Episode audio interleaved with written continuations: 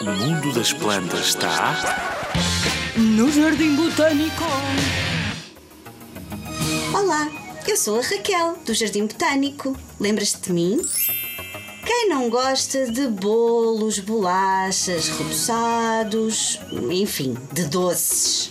Pois é, e com os pais sempre a dizerem, e com razão, que nos fazem muito mal aos dentes e à barriga. O suco que dá origem ao açúcar extrai-se da cana do açúcar, uma planta da família das canas e dos cereais e que é originária das regiões tropicais do sul e do sudeste da Ásia.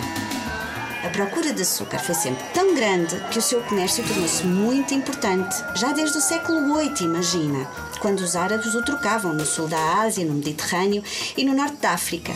Depois foi levada para a América no início do século XVI pelos portugueses que a plantavam na Madeira e pelos espanhóis que a plantavam nas Ilhas Canárias. Tornou-se nessa altura um produto muito valioso na troca comercial entre os continentes europeu e americano. E hoje em dia o açúcar continua a ser produzido em grande escala. Está em quase todos os alimentos, como sabes, e temos que ter cuidado para não comer muitos doces. Quanto menos refinado nas fábricas for o açúcar, mais amarelo ou castanho ele é. E significa que mais natural e menos prejudicial para a nossa saúde. E de vez em quando faz as delícias de todos nós. Podes ver a cana do açúcar no Jardim Botânico de Lisboa.